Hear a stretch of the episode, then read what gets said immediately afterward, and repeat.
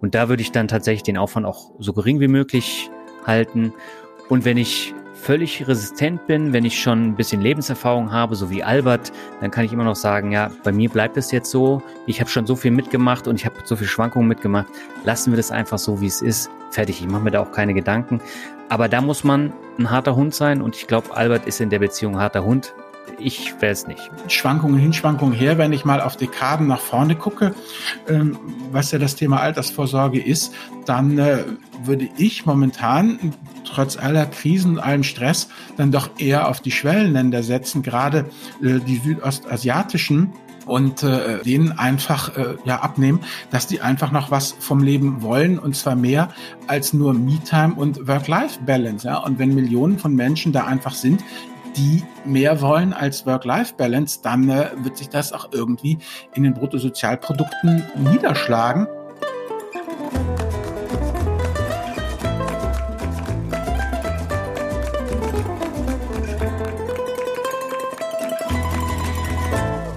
Hallo und herzlich willkommen zu einer neuen Folge von El Dinero. Heute haben wir wieder eine Folge, wo Albert und ich interviewt werden. Albert, was ist denn das Thema, über das wir beide heute diskutieren?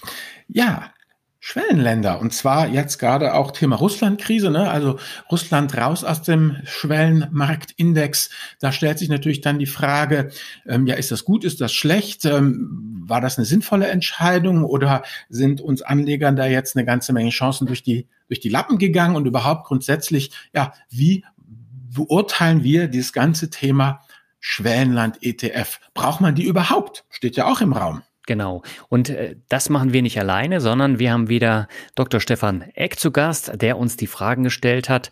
Und er hat richtig gute Fragen gestellt und es ist auch eine super Diskussion entstanden.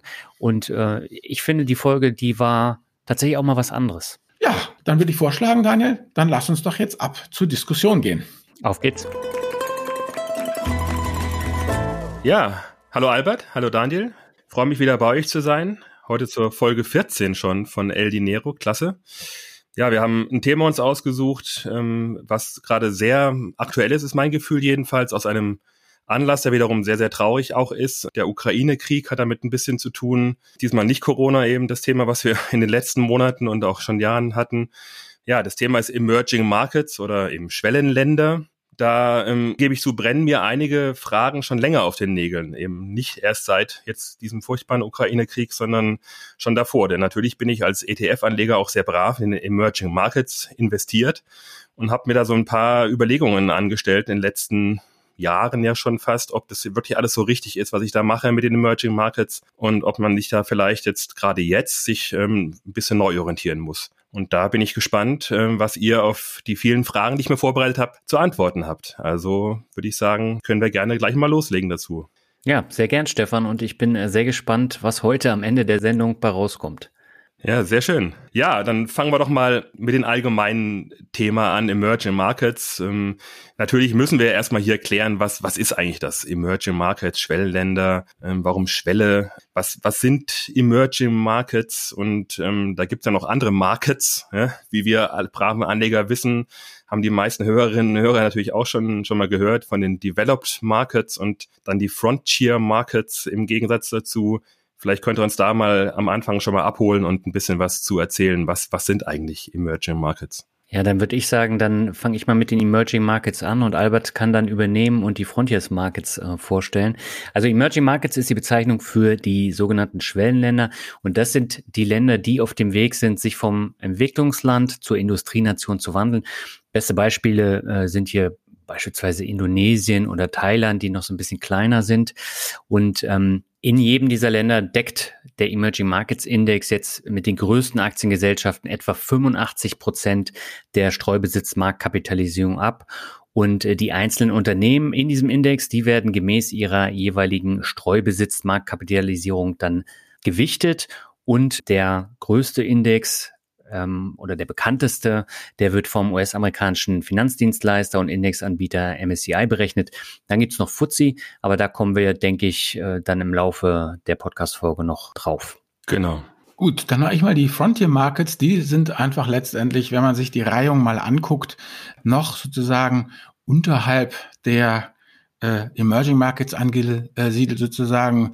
Hier Industrieländer, Developed Markets ist halt ja Bundesliga, dann zweite Liga und das ist dann schon eine Liga unter der zweiten Bundesliga, die Frontier Markets eben, die sind einfach, ja, man kann da schon investieren, aber die sind eben deutlich kleiner und illiquider und nicht ganz so einfach, dass man da eben investieren kann. Und typische, wie soll ich sagen, ähm, ja, Frontier-Märkte sind, äh, von denen die man kennt, Argentinien, Bangladesch, äh, Burkina Faso, aber auch hier jetzt ähm, zum Beispiel in, äh, in Europa, Kroatien, Zypern gehört dazu, ähm, Jordanien gehört dazu, und äh, äh, äh, solche Mali gehört, nee, Mali gehört dann, doch, Mali gehört auch dazu.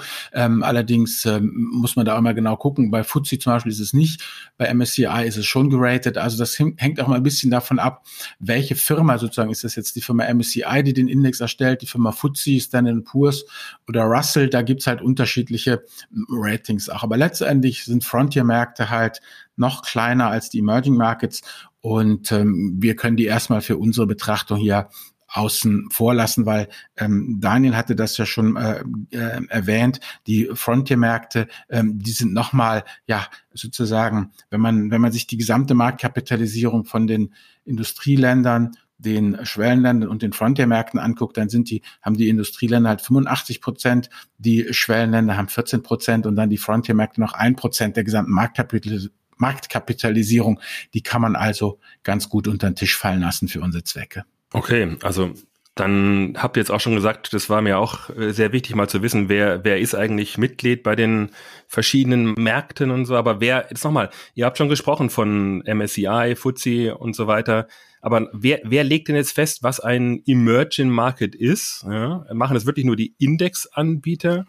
Und, und zu welchem Zweck eigentlich, habe ich mich gefragt. Also wir kennen es natürlich alle von den Indizes eben, ja, verschiedene Indizes nach äh, Developed Markets und, und Emerging Markets, aber gibt es da vielleicht noch andere Gründe dafür, aus Finanzsicht natürlich, es gibt bestimmt verschiedene entwicklungspolitische Gründe oder was weiß denn ich, aber aus Finanzsicht gibt es da noch andere Gründe für. Also es ist letztendlich ganz einfach. Es gibt eine Firma, wie du schon gesagt hast, Stefan, MSCI oder FTSE, also ein Indexanbieter. Und der hat ein Regelset. Das kann man sich runterladen von der Webseite. Und da qualifiziert sich dann ein Land oder es qualifiziert sich eben nicht. Wer sich qualifiziert, kommt rein.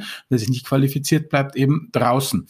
Und es ist halt auch so, dass ja jedes Quartal erstmal grundsätzlich nachgeguckt wird, ob sozusagen der Index noch so zusammengesetzt ist, dass er den Kriterien entspricht. Und dann ähm, werden eben sozusagen, da kommen wir nachher noch drauf, ähm, Länder sozusagen dürfen aufsteigen oder absteigen. Und wenn wir jetzt mal Russland außen vor lassen, weil wir uns ja nachher da noch konkret drüber unterhalten wollen, wenn wir einfach nur mal das Jahr 2021 nehmen, ja, da wurde das Land Argentinien wurde von MSCI äh, von Emerging Markets sozusagen äh, runtergegradet to Standalone. Also das ist äh, für äh, MSCI noch nicht mal ein Emerging Markets, für FTSE schon. Das hängt also vom Indexanbieter und von dessen Regeln ab. Pakistan zum Beispiel, ja, wurde downgegradet von Emerging Markets to Frontier Markets, also sozusagen Abstieg aus der zweiten Bundesliga dann in die dritte Liga. Ähm, ähm, zum Beispiel Island wurde von MSCI hochgeratet von Standalone äh, auf Frontier-Markt und der Libanon, der wurde gedowngradet. Das war dann der Februar 2021 von Frontier-Markt sozusagen auf Standalone. Das heißt, dieses, ähm, das ähm, Länder sozusagen den Schwellenland oder den Frontier-Markt-Index verlassen oder eintreten, das ist absolut nicht unüblich. Also wir, wir hatten vier ganz reguläre ähm, Termine, äh, bei denen eben Länder aufgenommen bzw. herabgestuft wurden. Das war halt ein Februar, Mai, November. Äh, zu diesen drei Terminen wurden halt diese vier Länder äh, neu, neu einsortiert. Und das sind einfach stumpfe algorithmische äh, Vorgänge, ähm, die sich einfach an den Regeln orientieren, die letztendlich der Indexanbieter schriftlich niedergelegt hat und äh, die man sich auch im Internet halt herunterladen kann. Fertig. Das ist alles. Mhm. Also verstehe ich es richtig, aber dann geht es wirklich nur um die Bildung der Indizes für diese Abgrenzung. Genau, absolut. Die ähm, Indexanbieter, die definieren das nach klaren Kriterien, die kannst du dir runterladen und die sind ein bisschen unterschiedlich halt ähm, je nach ähm, Anbieter. Und die, wie soll ich sagen, finanzwirtschaftliche Innovation ist eben, dass damit diese Länder überhaupt erstmal investierbar gemacht wurden. Also der Emerging Markets Index beispielsweise, der wurde ja erst 1988 ähm, gestartet. Das heißt, wenn wir noch gucken, ein bisschen davor, Das habe ich in so einer Festschrift ja zum Thema 20 Jahre MSCI World gelesen. Also die war dann von 2008, ähm, wo dann halt erzählt wurde von den wilden Jahren des Anfangs, wo die Börse Jakarta zum Beispiel aus äh, drei Typen und einer Kreidetafel bestand, ja, wo dann die täglichen Transaktionen aufgelistet wurden. Also das war ja äh, alles ähm, am Anfang ganz, ganz furchtbar primitiv. Da war nichts mit Internet, da hat man ja noch mit Fax und Telex und alle möglichen gearbeitet. Und äh, da war halt die Innovation, dass man dann als Institutioneller einfach schlicht und ergreifend sich diese neuen Märkte damit mit einem Rutsch erschließen konnte und sich diesen ganzen administrativen Aufwand eben vom Hals ähm, gehalten hatte. Ja, soll sich doch jemand anders damit rumschlagen, ähm, was auf der Kreidetafel steht. Ich als Institutioneller kaufe halt einfach äh, das Indexprodukt und bin damit dann einfach fertig. Okay.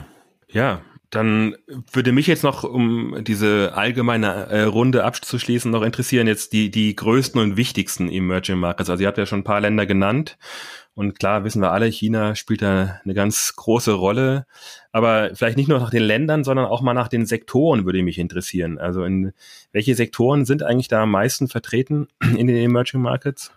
Und auch die Einzelunternehmen, klar, das deckt sich ja mit den Ländern wahrscheinlich wieder, aber ich habe da schon ein bisschen vorrecherchiert natürlich auch. Mhm. Und die kommen ja nicht unbedingt nur aus China, die, die größten Einzelunternehmen. Nee, das würde ich dann gern beantworten. Und ich glaube, wir haben noch gar nicht gesagt, wie viele Unternehmen tatsächlich in dem MSCI Emerging Markets Index ähm, drin sind. Also insgesamt sind 1399 Unternehmen enthalten. Die Unternehmen kommen aus den 24 Emerging Markets.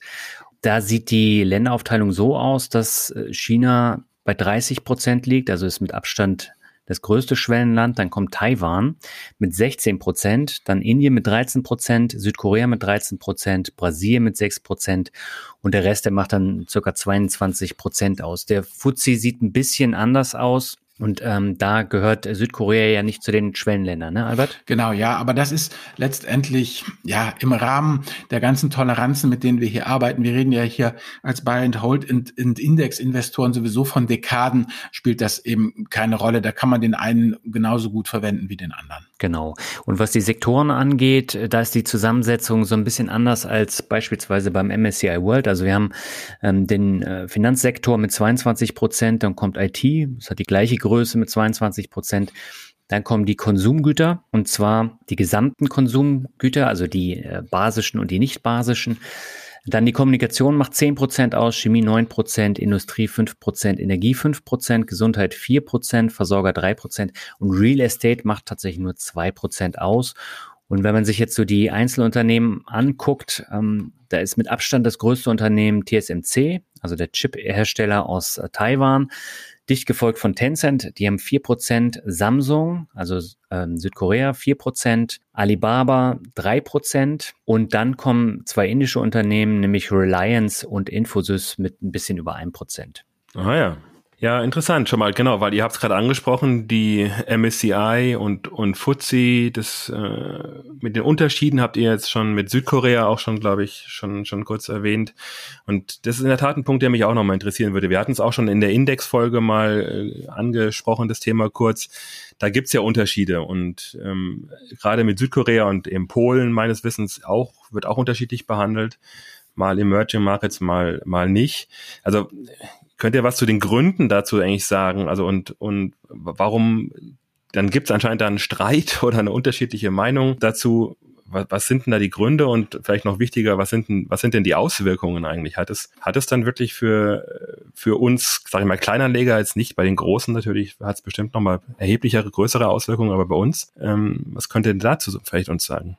Also es gibt ja drei Kriterien, Einmal ist die, die wirtschaftliche Entwicklung, ja, also was erwartet man von dem, äh, von dem Land? Sozusagen ist das dann nur ein Strohfeuer, das mit, weißt du, der nächsten runter dann schon wieder zusammenbricht? Oder kann man einfach sagen, okay, äh, äh, dieser Markt wird auch eben nachhaltig eben investierbar sein. Dann natürlich gewisse Größen- und Liquiditätsanforderungen, ähm, die einfach da herrschen. Da geht es dann eben darum, ähm, letztendlich, ähm, wie schnell kann ich als Investor in diesen Markt investieren, wie schnell komme ich halt auch wieder raus. Ja, da geht es auch um solche Sachen wie, gibt es irgendwelche Devisenbeschränkungen, dürfen Ausländer zum Beispiel eine bestimmte Anzahl von Aktien von bestimmten Unternehmen handeln. Also letztlich diese ganze Thema Kapitalfreizügigkeit.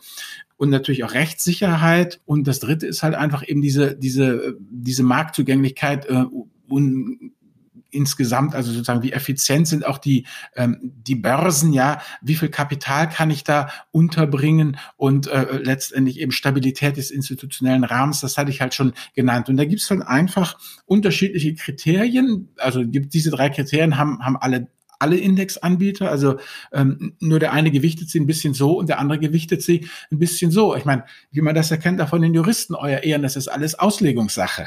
Es kommt drauf an, sagt der Jurist. Genau, genau, es kommt drauf an.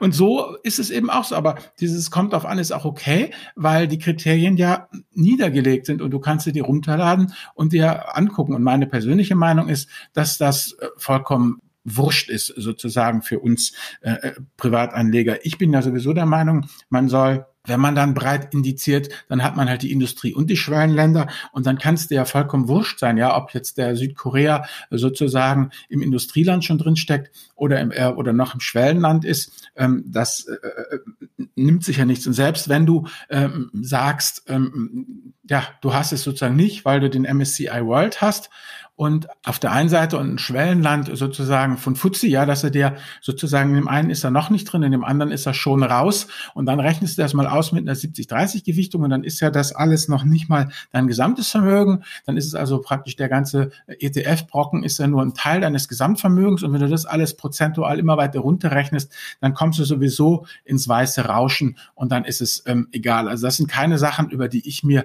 großartige ähm, Sorgen machen würde. Da gibt es eben andere andere Geschichten. Also wie wir es jetzt eben ja feststellen, auf einmal äh, mit Corona und mit Krieg, ja, dass ähm, doch ähm, etliche angeblich eisenharte Buy-and-Holder jetzt doch lieber aussteigen wollen oder umsteigen wollen oder Stockpicking betreiben wollen oder ähm, ganz äh, sozusagen Sachen umschichten wollen, das äh, ruiniert die Rendite viel mehr als jetzt die Frage, ähm, welche Länder habe ich eigentlich genau drin. Wobei ich eben nochmal darauf hinweisen möchte, dass eben gerade in den unteren Spielklassen sowieso ein reger Austausch ähm, stattfindet. Und wir, Stefan, hatten uns ja im Vorabgespräch auch schon ähm, unterhalten. Es ist eben nicht so wie in der Bundesliga, wenn zwei absteigen, dürfen auch zwei aufsteigen, sondern es geht einfach rein um diese Kriterien. Ähm, und bloß wenn sozusagen zwei äh, Länder aus dem Emerging Markets absteigen, äh, bedeutet das nicht, dass sozusagen zwei Frontier-Länder oder welche, die sozusagen im Standalone-Index sind, dann in den ähm,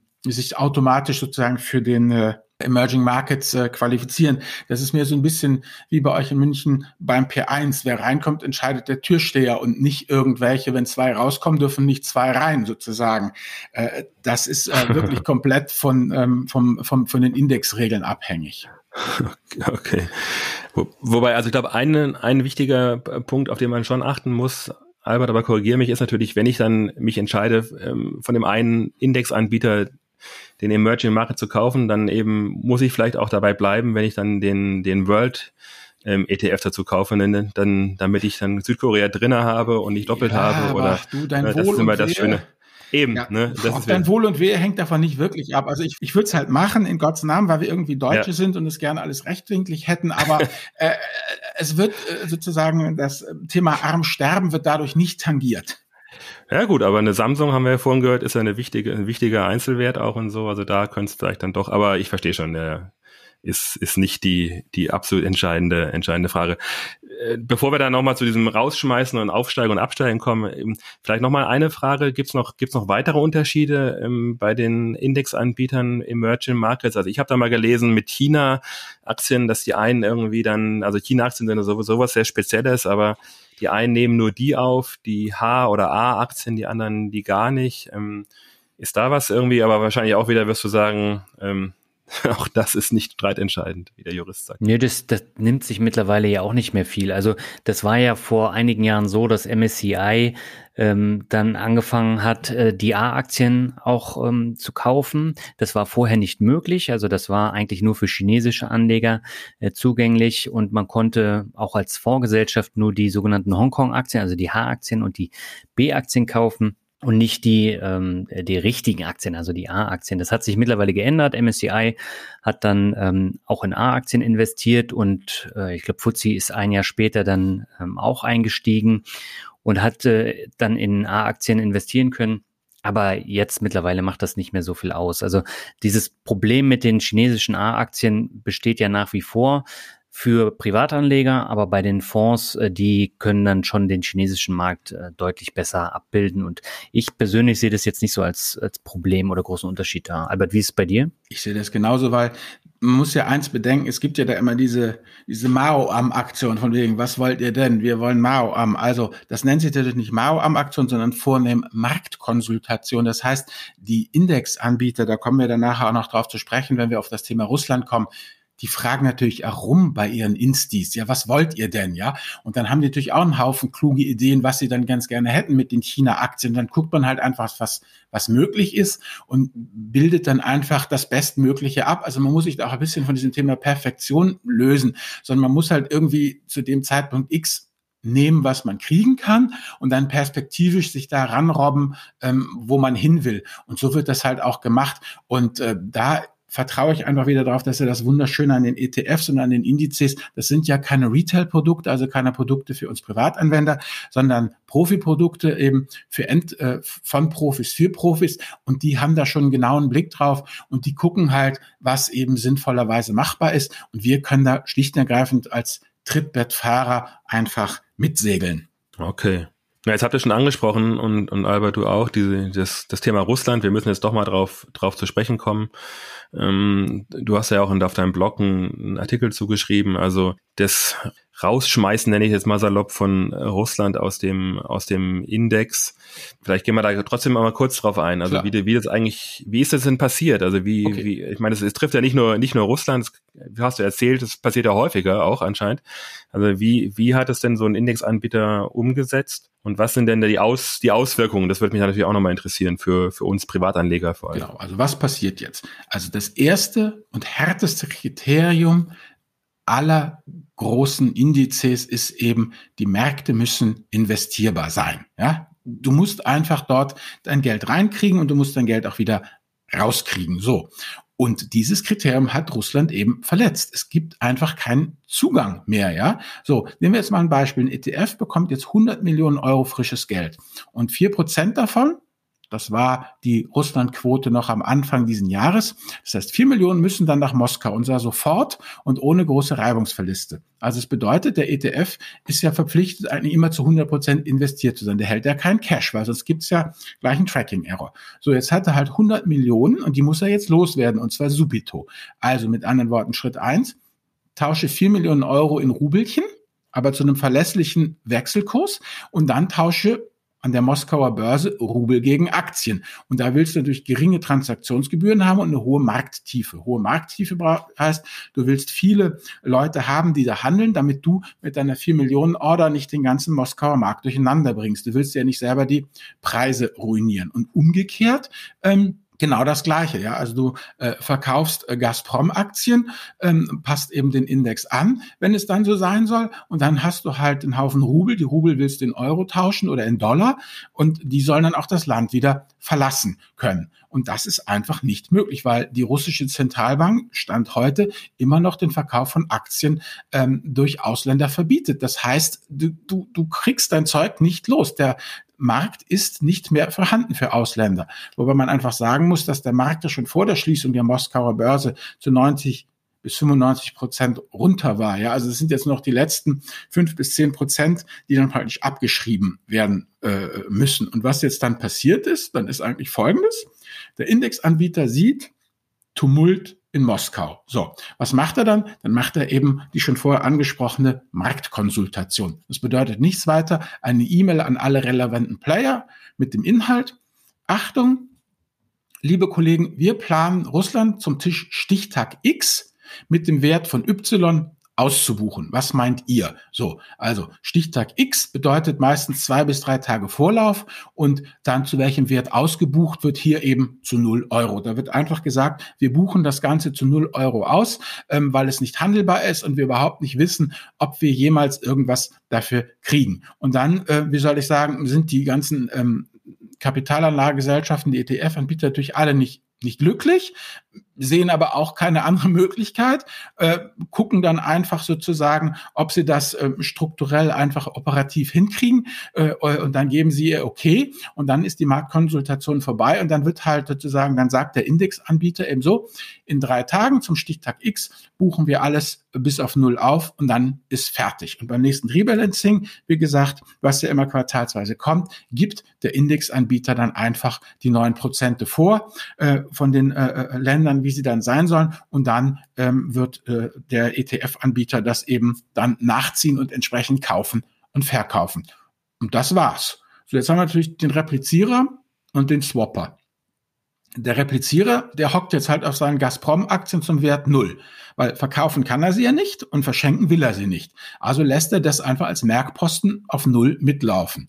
So, also wenn er dann enteignet wird und dann ist okay, die Dinger sind eh auf null, kann man nichts machen. Und ähm, wenn nicht, dann kann man sie ja wieder wieder einbuchen, ja. Und das kann halt noch ein bisschen dauern, aber wie gesagt, dann wird man ja sehen, ähm, was was passiert. Und der Swapper, der hat ja sowieso nie russische Aktien gehabt. Der hat ja immer seinen synthetischen Swap-Deal gehabt. Der nimmt halt einfach den Verlust mit und ist fertig und hat da keine Altlasten und macht einfach munter weiter. So, und dieses Ausbuchen auf Null ist natürlich ganz klar. Das ist eben genau das, was ich ja immer sage, du, wenn es dann immer heißt, ja, aber was ist denn, wenn irgendein Laden pleite geht? Wo ich dann sage, ja gut, wenn Apple zum Beispiel jetzt im World pleite geht, ja, dann habe ich eben, ähm, sozusagen äh, ähm, drei äh, Prozent äh, schlagartig Verlust, dann sinkt der Index halt um drei Prozent und dann war's das. Und genau so passiert es hier im Emerging Markets halt mit, mit Russland. Da sind halt praktisch von Jahresanfang bis jetzt sind dann halt vier Prozent ähm, einfach ähm, verlustig gegangen, dadurch, dass ähm, Russland ausgebucht werden musste. Und das ist alles. Und jetzt geht das ganze Ding einfach seinen ganz normalen Weg weiter.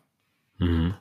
Ja, okay, sehr interessant, weil genau das Wichtige, glaube ich, auch an, an, an Informationen für mich jedenfalls war auch tatsächlich, da wird dann nicht ein Ausgleich versucht herzustellen, sondern einfach ja, der, die, die, genau, die Indexvorgaben sind nicht erfüllt und damit aus die Maus für dich. Ja, das ja. hat auch nichts mit, also da muss man nicht auch, das hat nichts mit, mit Rache und politisch motiviert. Nein, das sowieso und, nicht. Und wir nein, sind nein, alle blau-gelb, sondern es ist nein, einfach ein Regelwerk, was einfach umgesetzt wird. Und umgekehrt, wenn sich das Ganze wieder beruhigt, und der ja. russische Markt den Kriterien wieder genügt, dann kommt Russland auch wieder rein. Ja. Also da wird dann ja. nicht irgendwie, weißt du, bestraft bis ins siebte Glied oder so. nee, nee, nee, ja, ja. Okay, das, das war ähm, für mich sehr lehrreich. Vielen Dank, ja. Gut, dann haken wir das Thema jetzt mal, das, dieses isolierte Thema mal ab und mhm. gehen jetzt mal zu einem, würde ich vorschlagen, zu dem für mich jedenfalls eigentlich wichtigsten Thema in dem ganzen Umfeld Emerging Markets. Ja? Also warum, warum haben wir es denn eigentlich alle? Also wir sind ja immer gelehrt worden von dem Finanzvisier und vielen anderen auch, ja, so ein, so ein breites Weltportfolio, ähm, und zwar Welt meint wirklich die ganze Welt, schließt eben auch die Emerging Markets mit ein. Also wir brauchen uns für die Streuung brauchen wir die, die Emerging Markets vielleicht auch oder sollten sie auch haben. Aber jetzt, ich stelle mal jetzt die ketzerische Frage und die stellt sich jetzt in letzter Zeit ja häufiger eigentlich, brauchen wir denn neben dem World ETF wirklich noch den Emerging Markets ETF? Und da gibt's ja für mich jedenfalls immer eigentlich zwei Überlegungen gewesen. Na, ich möchte vielleicht mal irgendwie eine Outperformance erreichen mit dem Emerging Markets gegenüber dem World ETF oder ähm, anderen, anderen Indizes. Oder ich möchte eben gerade eben nicht in dem Sinne nicht korreliert sein, dass ich sagen kann, zum Glück habe ich das Emerging Market, weil das sichert mich mal ab von Schwankungen des World ETFs. Aber das sind so die zwei großen Themen, die mir dazu ähm, in den Kopf kamen. Aber da wollen wir uns, da wollen wir uns vielleicht mal hinarbeiten. Also meine, meine Frage, die These, ist denn die These, brauchen wir wirklich neben dem World ETF den Emerging Market ETF? Brauchen wir ihn noch oder haben wir ihn jemals überhaupt gebraucht? Und, ja, und lasst uns doch mal da, da ranarbeiten vielleicht. Wäre mein, du kannst es noch ganz anders sehen. Die letzten 20 Jahre, Stefan, waren Standard Poor's 500 Jahre. Die letzten 20 Jahre waren US-Jahre. Und wenn du es noch genauer willst, es waren Fangjahre. Ja, hm, also ja, ja. so. Und ähm, wie, wie eng willst du es jetzt treiben? Also für mich gehört es absolut dazu und zwar einfach, ähm, wenn man sich mal die ganzen Phasen anguckt. Ja, also wie gesagt, du hast recht. Ähm, es ist eine enorme Volatilität. Grundsätzlich aber wir reden jetzt auch von einem Zeitraum, ja, von 25 bis maximal 35 Jahren, ja. Also vor 85 war da erstmal überhaupt nix. Ja, da gab's diese Märkte gar nicht. Das heißt, die Zeitspanne, die wir betrachten, die ist vollkommen armselig, was du an Datenpunkten da hast. Ja, also wir hatten von 2000 bis 3, 2003 bis 2007 zum Beispiel, das waren Emerging Markets Jahre. Ja, da hatten wir 56 26, 34, 32 und 40 Prozent plus, ja. Da ging es echt total ab. Dafür hatten wir dann eben 2008, ja, minus 53 Prozent, 2009 plus 80 Prozent, ja. So, also die erste Phase war von 88 bis 94. Da haben sich die Emerging Markets etabliert. Das waren schöne Wachstumsjahre. Dann 95 bis 99, da war die Geschichte 94 hat die Fed die Zinsen hochgesetzt. Das war diese Tigerland-Krise, Mexiko auch. Die ganzen Weichwährungen, die in den Dollar gebunden waren, sind die Zinssteigerung nicht gut bekommen. Ähm, dann hatte praktisch äh, Mexiko 94, Thailand 97, Brasilien 99, haben mit ihren starren Wechselkurssystemen aufgegeben. Da war ein Haufen turbulent. Das waren jetzt nicht so dolle Emerging Markets Jahre. Und dann haben wir 2000 bis 2008 Stabilisierung und Wachstum, ähm, Inflation und Zinsen soweit gebändigt. Und dann haben wir wir aber immer wieder Währungskrisen gehabt in der Türkei und Argentinien 2001, 2002. Ähm, die haben aber nicht auf andere Länder übergegriffen. Das heißt, das ist schlicht und ergreifend die Wette, die wir momentan hier am Laufen haben, ist ja, dass die Korrelation durchaus, wie du schon sagst, da also äh, nicht so, also relativ hoch ist eigentlich sogar. Ja, also du brauchst es eigentlich nicht, weil die Märkte halt immer weiter zusammengewachsen sind. Die Frage ist halt nur, was uns die nächsten 10, 20 Jahre bringen. Also wenn du wirklich sagst, ich habe Emerging Markets und ich habe die Industrieländer. Und ähm, die Industrieländer sind letztendlich, wie wir ja vorher gesagt haben, die Lokomotive mit 85 äh, Prozent. Also letztendlich ist es ja so, wenn du die weltweite Marktkapitalisierung anguckst, ja, wenn du sagst, ich nehme nur den World und lass alles andere weg, also ich nehme nur die großen, die mittleren Firmen der Industrieländer, dann habe ich praktisch mit 11 Prozent aller Firmen, in die ich weltweit investieren kann über die verschiedenen Indizes, ja, habe ich immer noch äh, 75 äh, Prozent der Marktkapitalisierung. Das heißt, ähm, das sind die absoluten Dickschiffe. Also wenn du es dir einfach machen willst, dann kaufst du einfach den World und lässt es gut sein und bist fertig. Und wenn du halt dann noch die Emerging Markets dazu nimmst, dann ähm, sagst du halt einfach, ich weiß nicht, wie es weitergeht. Es könnte sein, dass jetzt schlicht und ergreifend hier, ich meine, was heißt denn Lieferketten reißen? Das heißt doch, dass die Märkte nicht mehr so schön synchron laufen. Dann kann es sehr wohl sein, dass die Schwellenländer äh, besser laufen als die Industrieländer. Ich meine, wer weiß denn, wie es jetzt hier in, in, äh, in Westeuropa weitergeht mit der ganzen Gaskrise und der Energiewende und allem, ja. Vielleicht ähm, kommen jetzt die, äh, die Schwellenländer auf die Überholspur und man ist froh, die Schwellenländer ähm, drin zu haben, ja, weil Indien richtig Gas gibt, weil China Gas gibt, ähm, weil die Philippinen äh, Gas geben ähm, und auch ähm, zum Beispiel südamerikanische Länder sich, sich besser berappeln, äh, während dann einfach Europa einfach mühsam dahin hinkt. Ja, die nächsten zehn Jahre ähm, werden hier in Deutschland immer mehr Leute meines Jahrgangs, also in Rente gehen. Ja, da wird sich eine ganze Menge demografisch ändern. Ähm, von daher ähm, bin ich der Meinung, getreu des Indexermottos ich weiß, dass ich nichts weiß, dass ich einfach alles dabei haben will, vor allem, wenn ich es nun so kostengünstig auch nachgeschmissen kriege. Ja, da ist das für mich einfach der totale No-Brainer. Ich sehe da wenig Downside und äh, jede Menge potenzielle Upside. Fertig. Ja, ich glaube, die Frage müsste hier eigentlich auch stellen, ob 70-30, dieses typische Weltportfolio, ob das nicht überholt ist, weil wir haben ja, wenn wir ein bisschen genauer gucken, jetzt noch mehrere geopolitische Risiken. Also wenn wir jetzt nach China gucken, äh, China hat 30 Prozent Marktanteil im Emerging Markets. Danach kommt äh, Taiwan mit 16 Prozent. Was passiert jetzt, wenn China tatsächlich in Taiwan einmarschiert? Ähm, da wird es ja für die Indexanbieter nicht so einfach möglich sein, diese 46 Prozent des Index äh, dann rauszunehmen, weil dann wäre ja sofort der Emerging Markets Index um 46 Prozent weniger oder sehe ich das falsch, Albert? Nö, so wäre so. Aber äh, die Frage ist doch, ob die Märkte noch investierbar sind. Ich meine, wenn, wenn China, dann, dann, dann fliegt halt nur Taiwan raus und China nicht.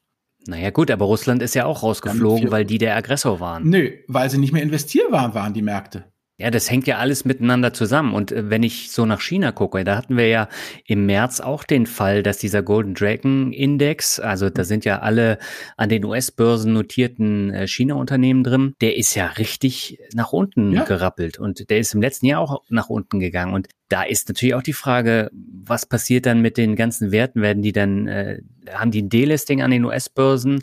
Äh, und was hat das für einen Einfluss dann auf die regulären China-Aktien und das sind alles viele Fragezeichen. Und ich für, für mich persönlich würde jetzt einfach auch sagen, für mich ist 70-30 einfach veraltet.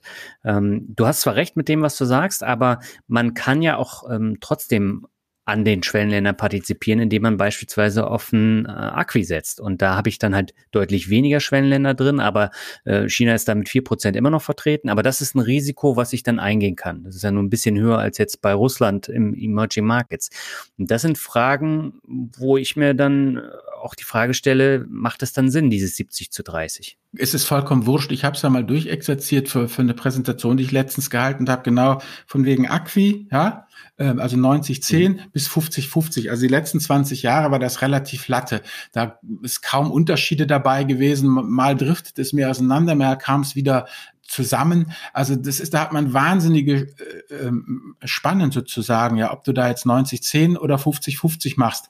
Ähm, das wird sich hat sich die letzten 20 Jahre nicht viel getan. Man wird sehen, wie es die nächsten 20 Jahre kommt. Aber das ist ja eher das Fundamentale, ist ja eher, ähm, mache ich mir darüber Gedanken oder mache ich mir darüber keine Gedanken? Also weil ähm, dann sind wir wieder beim, beim aktiven, beim Markttiming. Das da habe ich auch kein Problem mit. Nur als Indexer, und das ist halt eine Sache, wo ich jetzt auch langsam ein bisschen ungehalten werde, nicht dir gegenüber, sondern generell, was mich so an Mails erreicht. Also Indexing ist Buy and Hold, ist ich weiß nichts und ich halte das einfach stoisch und stur durch. Und jetzt auf einmal, wo der Wind etwas heftiger bläst, da stellen auf einmal eine ganze Menge Leute fest, dass sie doch nicht so hart sind, wie sie sich das eben immer ähm, gedacht haben. Und dann wird jetzt äh, versucht, an der ganzen Geschichte zu schrauben. Also das ist genau das, was ich immer gesagt habe. Auch Leute, überlegt euch, worauf ihr euch einlasst. Jetzt wird gerade geliefert, wie bestellt. Indexing, Buy and Hold hat kein Risikomanagement.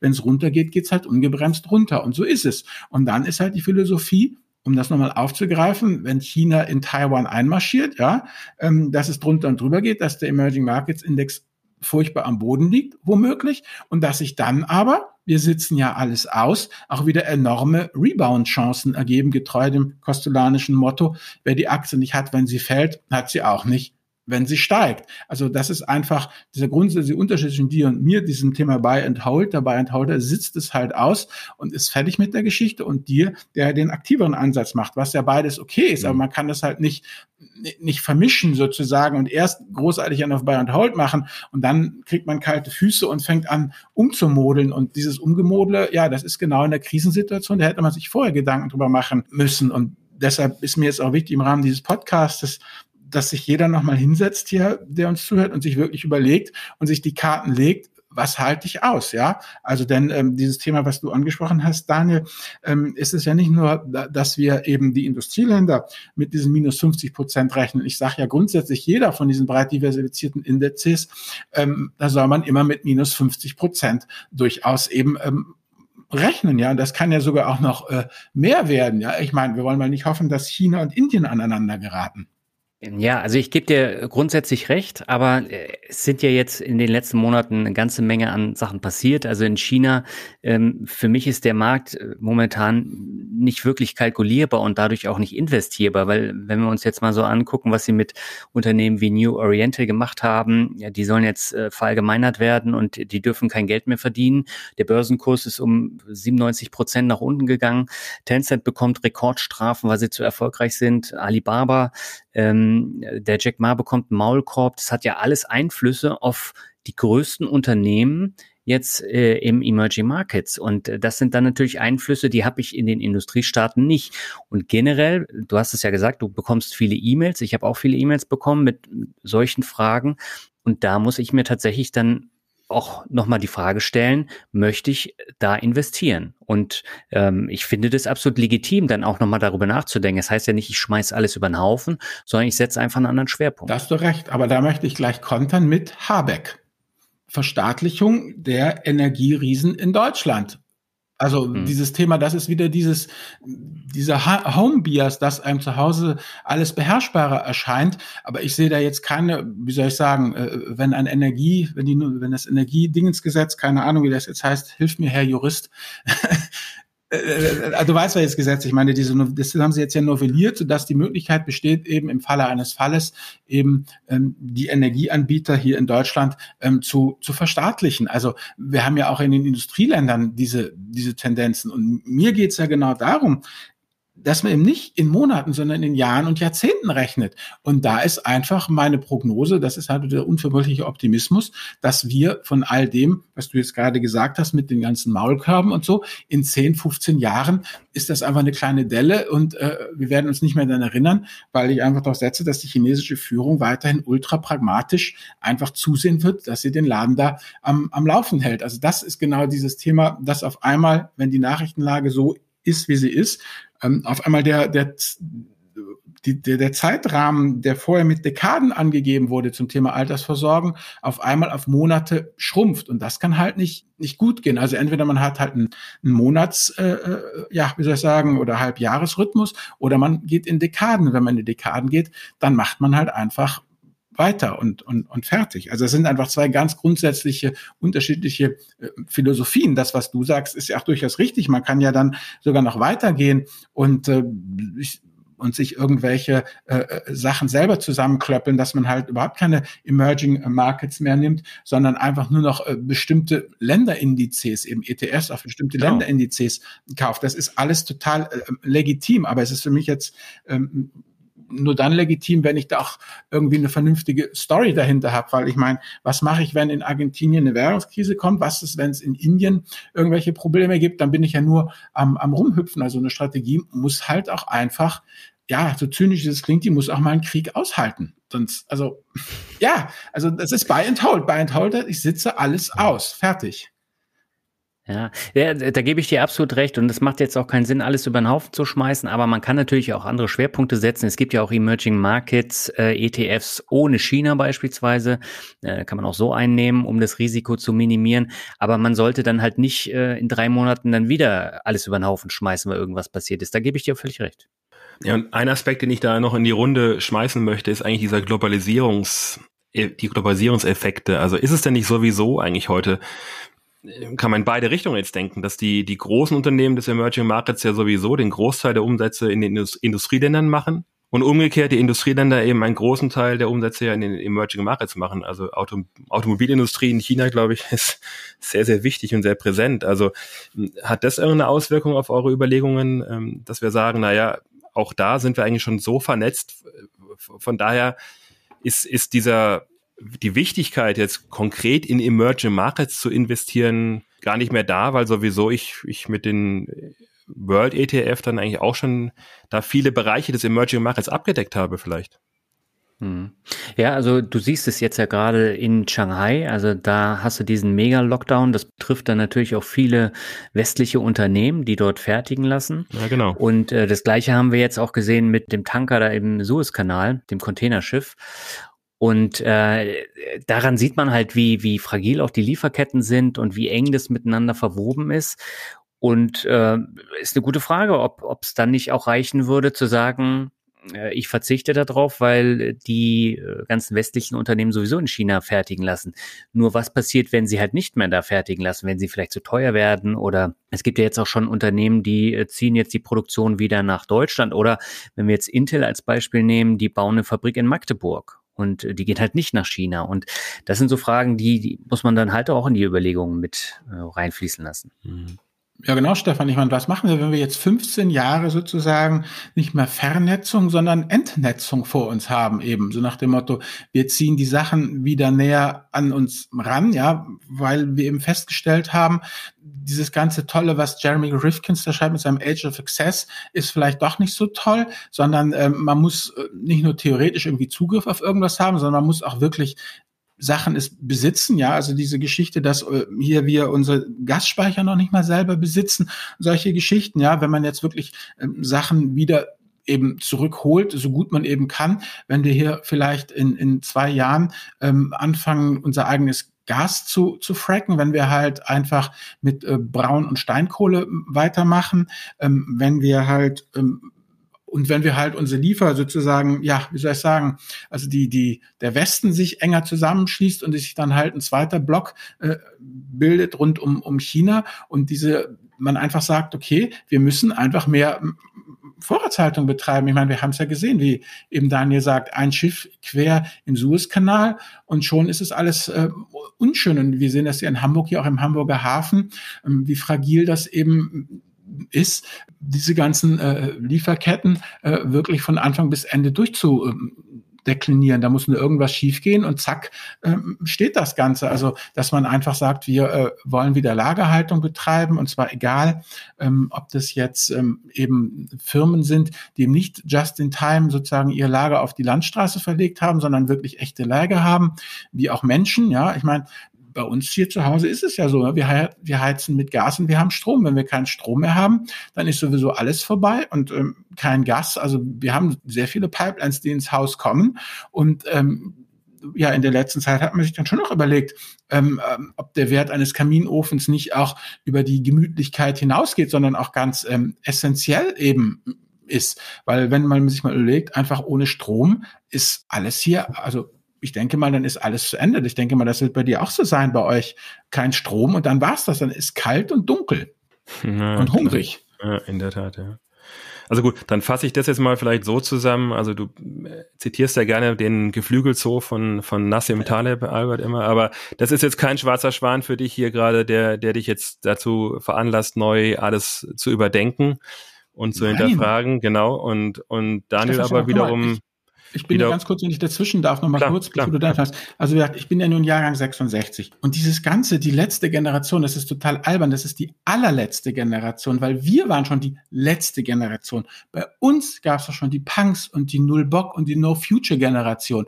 Da gab es auch diesen äh, Film auch mit David Boy, diesen Zeichentrickfilm über die Atomapokalypse. Wir sind doch aufgewachsen hier. Ähm, äh, in meiner Jugend war das Thema äh, äh ganz klar eben hier mit NATO-Doppelbeschluss und Pershing 2. Ähm, also die Bedrohungslage, unter der ich aufgewachsen bin, ist, dass äh, Deutschland schlicht und ergreifend zum Aufmarschgebiet äh, für die Panzerarmeen äh, der NATO und des Warschauer Pakts wird. Also sozusagen Kursk in ganz, ganz groß.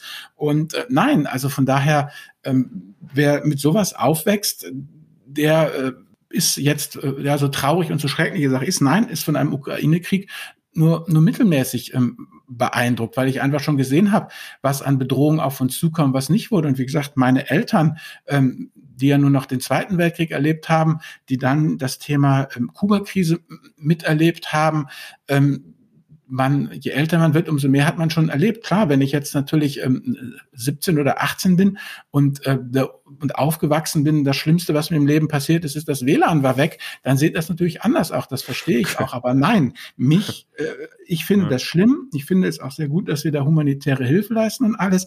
Nur es ist nichts, was mich jetzt, ähm, das ist halt ja, das ist halt der, der Lauf der Dinge, so traurig, mhm. wie es auch ist. Und im Übrigen, was heißt schon Krieg? Ich meine, die Ukraine ist uns halt ums Eck, ja. Was ist mit Jemen? Was ist da mit den ganzen Geschichten, mit was in Afrika passiert? Das ist halt viel weiter weg. Ähm, deshalb betrifft es uns nicht so, so sehr, weil wir da eben nicht so involviert sind. Also für mich ist es einfach das Thema, wenn ich mich für Bayern Hall entscheide, dann muss ich auch in solchen Situationen wie heute einfach ähm, dabei bleiben. Und ähm, ich weiß, wir leben alle keine 100 Jahre, aber was da hilft in der Situation, sich mal diesen 100-jährigen äh, Chart des Dow Jones anzusehen. Da sieht man selbst, dass selbst die grauenhafte große Depression äh, nur ein kleiner Hugel nach unten ist. Und wie soll ich sagen, äh, mit der Zeit egalisiert sich das eben alles. Und das ist dieser unverwüstliche Optimismus, dass die Menschheit sich auch aus dieser Situation rauswieseln wird und dass es nach wie vor besser wird, wie es halt der Hans Gosling in seinem Buch Factfulness auch mhm. beschreibt und dass ich persönlich der Meinung bin und das sind wir jetzt dann nun wieder, irgendwann ist ja mal auch Schluss äh, äh, mit Excel bei dieser ganzen Investiererei, sondern dann landen wir beim Glaubenssatz und da ist mein persönlicher Glaubenssatz eben, ähm, dass der Vektor nach wie vor in die positive Richtung zeigt, also von links unten nach rechts oben, wenn auch mit Dellen und Knicken. Ja, sehr gut, ja. Ja, Glaubenssatz, das ist eine gute Überleitung zu, zu meinem nächsten äh, Themenblock, den ich da, den wir eigentlich jetzt auch schon angesprochen haben. Und Daniel hat ihn, du hast ihn auch schon angesprochen. Man ist ja nicht auf Gedeih und Verderben jetzt dem, dem Index ausgeliefert. Man kann da vielleicht auch genauer hingucken. Und meine Frage geht jetzt dahin eigentlich ein bisschen, ja, darf ich jetzt, ich nenne es mal provokant, darf ich jetzt noch unter Glaubens- oder Gewissensgesichtspunkten eigentlich noch tatsächlich in diesen, in diesen Emerging Market im ETF-Index investieren? Und Albert, du hast ja schon gesagt, na klar, Kriege gab es immer schon und jedem, also da bin ich voll bei dir. Ähm, wir haben es halt jetzt um die, um die Ecke und es ist besonders furchtbar, aber natürlich äh, gab es immer vielleicht schon Ansätze zu sagen, Emerging Markets ähm, ist mir eigentlich nicht so ganz geheuer. Und gerade heutzutage in Zeiten von ESG und SRI-Indizes, ähm, ähm, die ja doch im Vormarsch sind, also ich glaube, da müssten sich manche Anleger tatsächlich vielleicht ist jetzt ein Anlass für die, das noch mehr zu hinterfragen unter dem Aspekt. Also wir haben jetzt sehr viel über die äh, finanztheoretischen ähm, und, und Auswirkungen auf, auf mein Portfolio ähm, Überlegungen angestellt, aber Jetzt fragen wir doch auch mal jetzt hier in so einem Finanzpodcast die Gewissens, Gewissensfrage. Also darf ich noch da investieren oder hat sich da überhaupt was verändert? Also mein Gefühl ist nein. Nee, hat sich auch nicht. Weshalb, soll, weshalb sollte man denn nicht investieren? Also was wären denn deine Gründe? Das habe ich noch nicht ganz verstanden, Stefan. Na, ich ich habe ich hab keine Gründe, aber ich glaube, vielen ist jetzt vielen ist es jetzt ungeheuer geworden, dass sie sagen, na ja, ähm, ich, ich war immer in ein Russland investiert und jetzt sehe ich, wie aggressiv die sich verhalten und kriegerisch ähm, hätte ich mal lieber nicht getan. Oder ein, ähm, vielleicht manche denken auch jetzt, also in, in äh, was wird mit China sein, was, aber ich, ich, ich, also ich persönlich äh, würde da auch jetzt nicht ähm, daraus einen, einen Schluss ziehen für mein Anlegeverhalten, weil in der Tat da hätte man sich früher schon mal drüber legen müssen. Also Saudi-Arabien ist auch immer schon im, glaube ich, oder schon lange im Emerging Markets und Todesstrafe wird da auch praktiziert, meines Wissens sehr viel und in vielen Ländern. Also, also alle, die jetzt im ESG und SRI-Prinzipien verfolgen, ich weiß nicht, ähm, ich, ich frage ja nur, also ist es, ist es jetzt ein Punkt, wo man sagen muss, naja, äh, denkt noch mal gründlich drüber nach oder ich würde fast denken, nein, es war eigentlich immer schon jetzt ähm, die gleichen Fragen, die man sich stellen musste. Ja, aber du musst aufpassen und darfst dir nicht ständig in die Tasche lügen. Also wenn du investieren willst, ähm, dann kommt ja häufig auch so diese Geschichte mit der Nachhaltigkeit und das nutzen natürlich die Fondsanbieter dann auch aus und dann wird einfach ein ESG oder ein SRI dahinter gequetscht und dann wird äh, der Index einfach beibehalten. Und äh, das habe ich jetzt zum Beispiel bei einem Acqui-ETF bei mir im Portfolio gesehen. Äh, da hat man am Index selbst nicht viel geändert, aber das ESG tauchte dann irgendwann letztes Jahr im Namen auf. Und ähm, da stelle ich mir die Frage, äh, kontrolliere ich das als ESG-Anhänger dann, ob die die Unternehmen, äh, die da nicht dazugehören, also äh, Amazon ist da drin und Meta ist da drin ganz vorne und äh, das sind jetzt auch keine äh, besonders äh, sozial verträglichen Unternehmen, würde ich jetzt mal ähm, sagen und die sind auch in anderen ESG-Indizes nicht drin. Aber ähm, generell betrifft es ja dann auch äh, Russland oder andere Länder. Und wenn ich da nicht rein investieren will, dann muss ich mir halt wirklich dann die Mühe machen, mir den Index anzugucken, was ist da drin. Ich meine, ist ja alles im Internet äh, aufzufinden. Und da muss ich die Entscheidung treffen. Ähm, aber äh, nur weil der ESG dann dahinter steht, äh, heißt es ja nicht, dass es dann ein besonders umweltfreundlicher ETF ist. Gut, ich meine, Stefan, und du musst ja auch sehen, Schwellenländer, das ist ja nicht das, also das ist ja eine ganz breite, diverse Gruppe. Das ist ja nur nicht, dass das alles irgendwie menschenschinderische Höllenlöcher sind. Also ich meine, Ungarn, Fall, Polen, ne? Tschechische Republik, also Ungarn, Polen in der EU, Taiwan, ja, Brasilien ist dabei, Indien, die größte Demokratie der Welt. Also ja, mit all seinen ja, Sachen, wo es besser laufen könnte, aber die sind ja nun auch im ähm, Schwellenlandindex drin. Und ich bin eher der Meinung, provokativ gesagt, man muss unbedingt in die Schwellenlandindizes ähm, investieren, weil so nämlich auch Kapital in diese Länder eben kommt, weil da die Börsen liquide gehalten werden und weil das einfach auch dazu beiträgt, um da äh, vielleicht in dem Land auch ähm, Wohlstand ähm, zu schaffen. Also gibt es ja diese Geschichte, als zum Beispiel ja, Perus Wirtschaft ähm, ging es nicht so gut und dann wurde Peru auch eben ähm, rausgestuft, weg, ja, aus dem Emerging Markets runter Frontier Market, ja. So, dann hast du schon eine schwächelnde Wirtschaft, die eben die Kriterien nicht erfüllt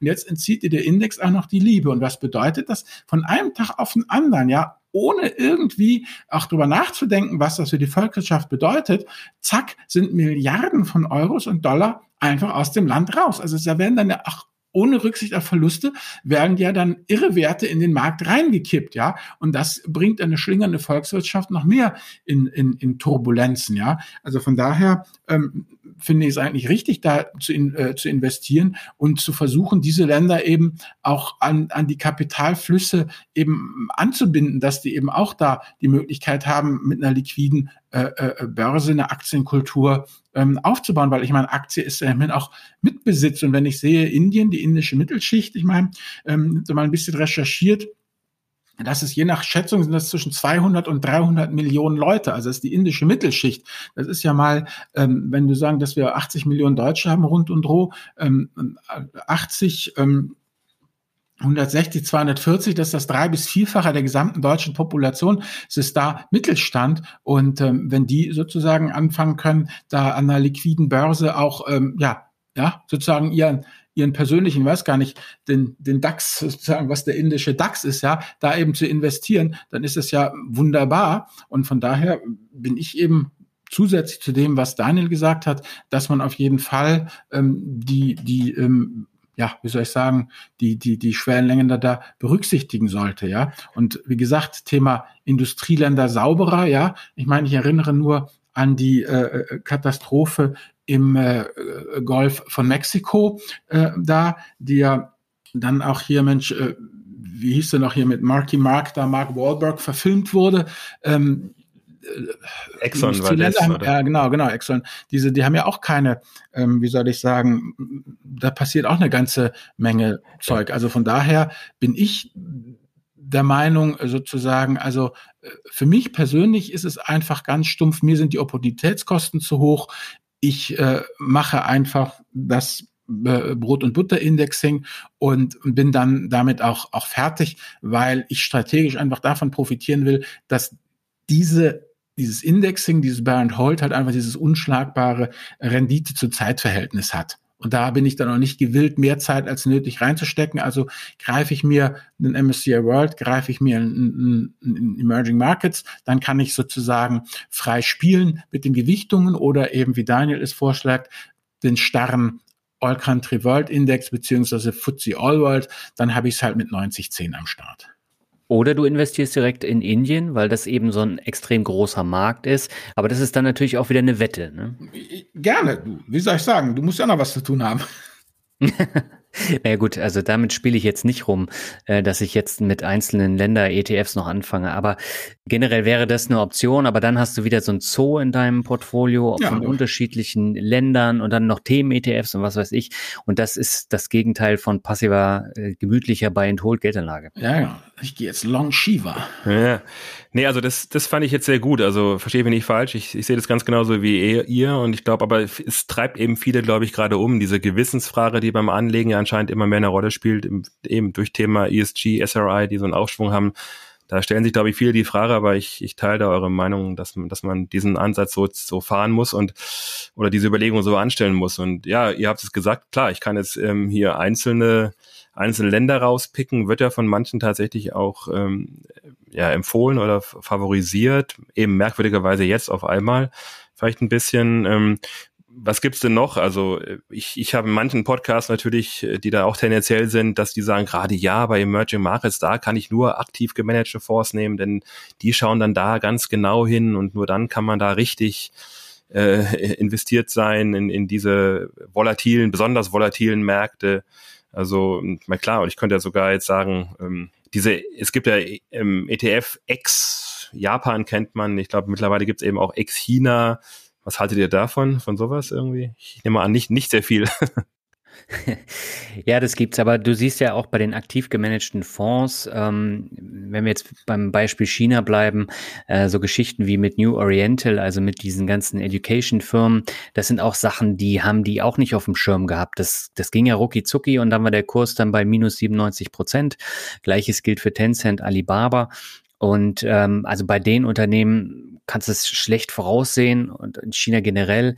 Beim Mittelstand und so ist es nochmal was anderes. Da haben viele ausländische Fondsmanager gar keinen großen Einblick. Also da wird es dann schwierig. Und wenn ich auf sowas setzen will, dann muss ich einen aktiv gemanagten äh, Fonds nehmen. Wobei, wenn wir jetzt das Beispiel Indien nehmen, äh, der Markt ist ja beispielsweise über Einzelaktien so gut wie gar nicht investierbar. Du musst immer über Fondsgesellschaften gehen. Und das ist in vielen anderen Schwellenländern ähnlich. Gleiches gilt auch für die Frontier Markets. Und die Kosten sind eben auch extrem hoch. Von daher fällt das dann schon mal äh, weg. Also da kannst du nur über den breiten Index gehen. Das sind dann Swapper. Ähm, am Beispiel ähm, China mit dem CSI 300 ähm, sieht man das ja auch. Das ist ja auch so ein Swapper. In Indien gibt's auch welche. Und da muss man immer drauf achten. Und das ist viel komplexer, als dann zu sagen, komm, ich lasse das einfach alles sein und ich investiere breit in einen FTSE Orbit oder einen All Country World Index, ähm, weil das ist einfach viel, viel einfacher. Und das wird für 90 Prozent der Anleger das ja. Beste sein. Ich meine, wenn sich schon die Instis ja drum drücken, einen Aktienkorb aufzubauen, ja, und das über synthetische Swapper abbilden, das will ja was heißen. Ja, ja okay. Ja, und ihr habt jetzt eben, also ich, ich, ich wollte eigentlich ursprünglich mal, war meine Idee, schon zwei Länder nochmal rauszugreifen. Die haben wir jetzt schon immer wieder angesprochen. Also es gab immer schön dieses, dieses Konglomerat der BRIC oder BRICS-Staaten. Davon ist jetzt das R weggefallen, dass Russland ähm, eben klar, China ist, ist in aller Munde mit äh, Regulation äh, staatlicher und so weiter. Indien hätte mich tatsächlich auch nochmal interessiert. Also ich meine, es ist ja wirklich von der Volkswirtschaft nicht ganz unbedeutend und von der Anzahl der, der Population. Mh, wollte dann dazu noch was sagen, irgendwie, den indischen Markt speziell? Also ich, ich, ich denke immer, da, da muss doch auch mal irgendwas, in welche Richtung auch immer, sehr stark passieren irgendwie mal. Das ja, habe so. ich ja drin im Emerging Markets, aber für mich persönlich ist das halt das, was die Amis halt Busy Work nennen. Ja, ich mache mir einen tierischen Kopf über Dinge, die ich eh nicht ändern kann. Ja, und deshalb bin ich sozusagen als Stoiker auch nicht gewillt, mir Gedanken über meinen Kompetenzkreis hinaus zu machen. Ich kann Tag und Nacht mich durch den indischen Markt wühlen, ja, aber ich werde immer der totale Außenseiter bleiben und, und, und keine Ahnung haben. Und deshalb sage ich halt einfach Indexing über den Emerging Markets und dann bin ich bin ich damit fertig. Also ich, ich bin auch sozusagen nicht bereit, Teile meines Tages dafür zu opfern, weil ich denke, dass ich da anderes und Besseres mit tun kann mit der Zeit. Ja, aber wenn du jetzt zum Beispiel das äh, Beispiel Brasilien nimmst, also die haben ja in diesem Jahr ein enormes Plus gehabt von, ich glaube, über 30 Prozent. In den Jahren davor war es sehr, sehr schlecht. Es lag aber einzig und allein daran, dass Brasilien halt ein rohstoffreiches Land ist und dass sie eben von ähm, dem Öl auch profitieren und von dem steigenden Ölpreis.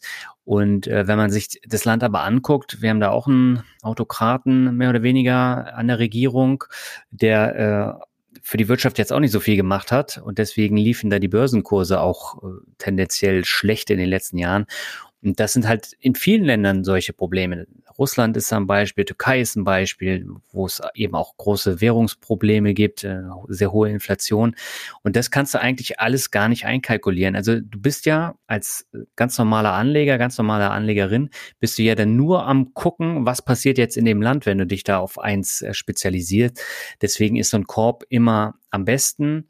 Aber wenn dieser Korb halt zu 30 Prozent China da drin hat, dann muss ich mir dann trotzdem Gedanken machen. Ja, genau. Diese Übergewichtung Chinas, das ist auch persönlich für mich, oder als Übergewichtung, also starke Gewichtung Chinas, ist auch für mich tatsächlich ein Thema, was ich hinterfrage, aber ich verstehe Alberts Argumente natürlich auch sehr gut. Naja. Verstehe ich auch. Aber hm. du hast ja nicht nur China, du hast ja auch Taiwan. Ne? Also Taiwan ist ja auch übergewichtet als zweitgrößte Position. Und äh, gerade in dem Land, ähm, was, was für viele große Unternehmen dann auch unter anderem die, die Chips ähm, zusammenbaut, ja, und herstellt. Ähm, wenn da was passiert, dann geht's an den Börsen richtig rund, weil äh, dann betrifft es ja nicht nur die Emerging Markets, sondern das sind ja die äh, Globalisierungseffekte, äh, die dann eben auch auf die Industriestaaten äh, einspielen. Und äh, dann hast du eine Apple, die geht dann genauso runter wie, wie eine Schwellenlandaktie, weil sie halt einfach nichts mehr fertigen können und keiner mehr die Geräte kaufen kann. Und das sind auch Sachen, ähm, da fällt dann alles wie ein Kartenhaus zusammen. Ja gut, aber auch für die KP Chinas. Ich meine, was heißt denn, Apple kann nichts mehr produzieren? Dann heißt es ja, dass China auch nichts mehr verkauft. Also das ist ja dann, dann fehlen ja auch gleich Hunderte von Milliarden im, im Staatssäckel an Steuern und Umsätze und äh, Arbeiter, die, die nichts mehr zu tun haben. Also das ist, das klingt immer so, so kühn, dann machen wir einen Krieg und greifen Taiwan an. Ähm, aber da musst du halt auch im, bereit sein, die ganzen Folgen im eigenen Land zu tragen. Und wir sind abhängig ja, guck dir doch Russland an. Ja, Russland, guck Russland an, ja, guck dir mal, ja, aber guck dir mal die, ähm, das fand ich total interessant, die internationalen Warenströme an. Ja, da ist nicht viel, was von Russland geht oder kommt. Russland ist ein armes Land voller Rohstoffe. Das ist alles. Und was ich äh, wirklich erstaunlich fand, ist eben, dass äh, Russland hatte ja vor der Finanzkrise 2008, 2009 hatten die zehn Prozent Zehn Prozent vom äh, Schwellenland. Und die sind dann über die Jahre abgebaut auf vier Prozent und jetzt eben auf null. Also die, die, die, die, die, die Waren- und Kapitalströme, die praktisch von China, also Südostasien ausgehen, ähm, sind um ein Vielfaches gigantischer als die Ströme, die von Russland ausgehen oder auf Russland treffen. Das heißt, ähm, Russland, ähm, wie soll ich sagen, schneidet sich da viel weniger ans eigene Fleisch als, als China, die Werkbank der der, der Welt. Die Chinesen sind schon ganz schön ähm, ähm, vernetzt mit der ganzen Welt. Das, also das fand ich ganz total erstaunlich, ähm, als ich mir mal im, im Rahmen meiner Recherchen für die Blogartikel diese, diese ähm, Schaubilder mal angeguckt habe. Also es ist hm. also unfassbar, wie wenig eigentlich aus diesem Riesenreich Russland ähm, umsatzmäßig rauskommt. Die, ich meine, überleg doch mal, jede Oligarchenjacht, die bei uns im Hamburger Hafen liegt, ja, das ist halt eine Oligarchenjacht und diese Hunderte von Millionen hätte man ja natürlich auch in Russland investieren können, ja, um da was aufbauen zu können. Das macht natürlich keiner. Ich meine, ich bin da nicht wahnsinnig. Ich meine, wenn ich Oligarch wäre, ja, würde ich auch als erstes meine Milliarden aus dem Land bringen und dann meine Kinder äh, auf Schweizer Internate oder in in Londoner Internate In der anderen Reihenfolge hoffentlich, Albert.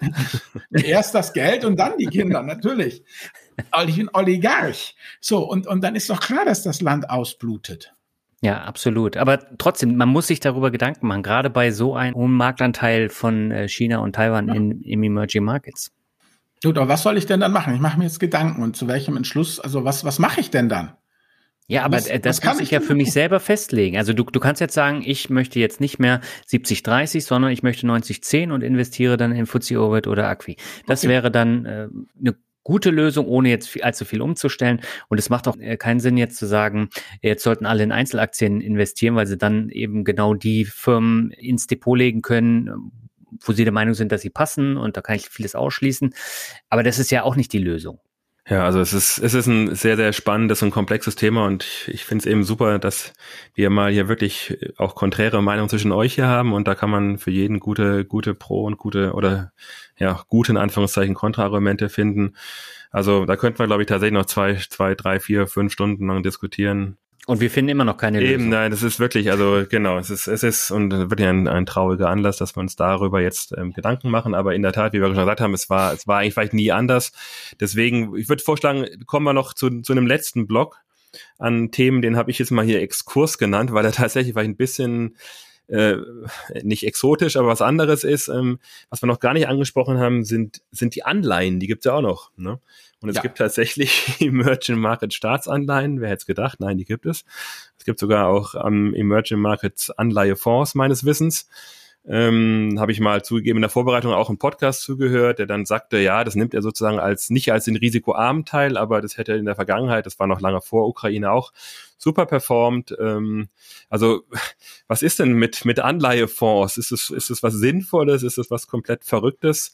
Ist es was, wo du sagst, Albert, äh, egal, kümmert mich wieder nicht? Also habt ihr da noch vielleicht ein kurzes Statement zu? Also meine Meinung ist folgendes. Ich schließe mich dem an, das gehört eben in den risikobehafteten Teil, ja. Und im risikobehafteten Teil will ich aber keine Anleihen haben, sondern eben Aktien mit Besitz und eben nicht irgendwelche Sachen, die sozusagen wertlos äh, werden können. Also ich gehe mal davon aus, dass jetzt eben bei Aktien keine ganzen Volkswirtschaften komplett wertlos äh, werden oder gut, haben wir gesehen, Russland ist ausgebucht worden. Also ich persönlich. Das geht schnell. Also meine persönliche Meinung ist, ich würde mir, ich finde Emerging Anleihefonds super, aber nicht für uns Kleinanleger, sondern das ist ein Spiel für die Großen. Und das läuft einfach so und das wird ja auch durchaus erfolgreich durchexerziert.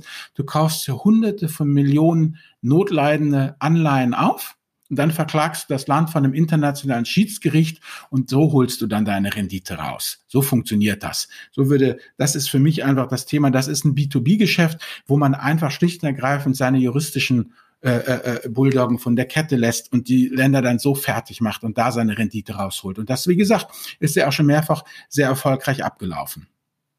So würde ich es machen. Ja, okay. Ja, und ich würde tatsächlich sagen, dieses Thema, das ist ja noch komplexer als die äh, Aktien. Und äh, da kann man tatsächlich dann auch nur über Anleihefonds gehen.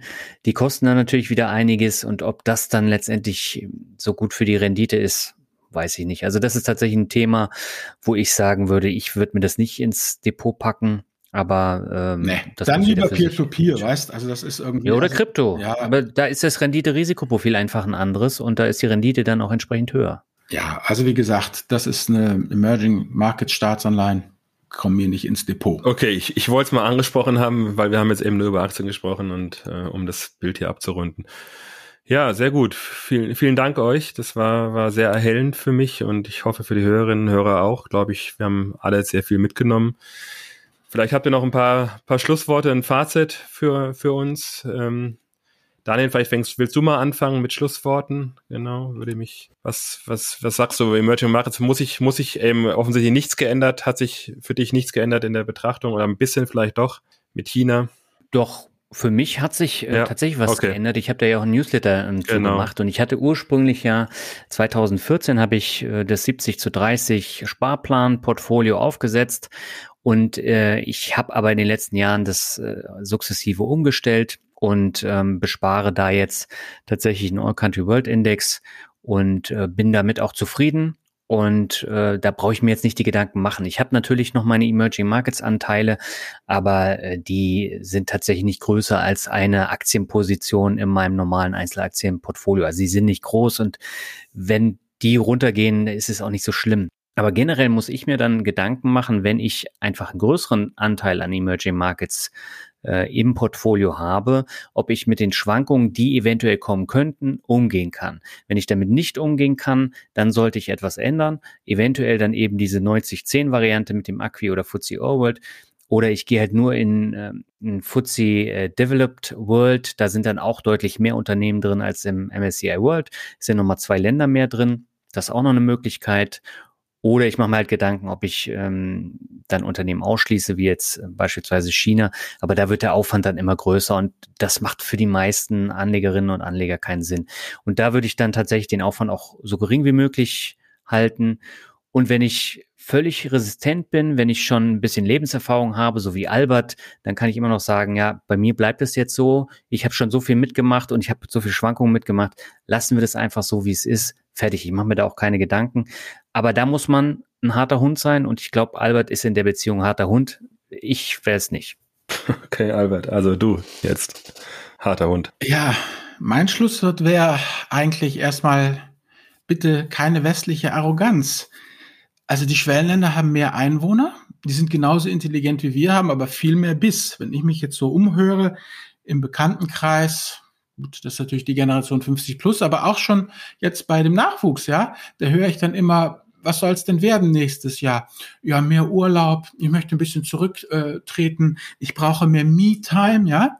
Und dann haben wir einen guten Bekannten, der ähm, auf einem recht hohen Level ähm, unterwegs war, vor allem in den südostasiatischen Ländern, Chemiebranche, ja. Und wenn der so erzählt, was da eben seine indischen und chinesischen äh, äh, vietnamesischen Kollegen so erzählt haben, ähm, wenn es da ums nächste Jahr ging, dann hieß es immer, ja, ich will mehr arbeiten, ich will eine Beförderung, ich will mir dieses leisten, ich will hier Gas geben. Also das ist eine ganz andere Mentalität da, ja. Und wie gesagt, die indische Mittelschicht, 10 bis 30 Prozent von 1,2 Milliarden. Das sind eben 120 bis 360 Millionen Leute, die einfach jetzt zur Mittelschicht gehören, die entsprechend konsumieren möchten, die einen entsprechenden Lebensstandard haben wollen. Ich kann ja nur auf unsere Trauzeugin verweisen, die auch unsere Generation ist, ja, die in der Hütte aufgewachsen ist, ja, ohne Zahnbürste und nix und hat zu Professorin ähm, an der Technischen Hochschule Mumbai gebracht. Und da gibt's ganz viele Karrieren davon und solche Karrieren wird es auch in China geben. Solche Karrieren gibt's in Vietnam und in Thailand. Und ähm, ich werde sehr, sehr ähm, vorsichtig. Ähm, Schwankungen hin, Schwankungen her, wenn ich mal auf Dekaden nach vorne gucke, ähm, was ja das Thema Altersvorsorge ist, dann äh, würde ich momentan trotz aller Krisen und allem Stress dann doch eher auf die Schwellenländer setzen, gerade äh, die südostasiatischen und äh, äh, äh, denen einfach äh, ja abnehmen, dass die einfach noch was vom Leben wollen und zwar mehr als nur Me-Time und Work-Life-Balance. Ja? Und wenn Millionen von Menschen da einfach sind, die mehr wollen als Work-Life-Balance, dann äh, wird sich das auch irgendwie in den Bruttosozialprodukten, ähm, ja, wie soll ich sagen, niederschlagen, während hier ja dann in äh, zehn Jahren die geburtenstarken Jahrgänge in Rente gehen und äh, dann werden wir mal sehen, was da, was danach kommt. Also von daher ähm, bin ich da doch äh, durchaus äh, bullish, was die, was die äh, Schwellenländer angeht, ja. Und ähm, wie gesagt, ähm, man kann ja auch ähm, absteigen. Ja? Es geht äh, darum,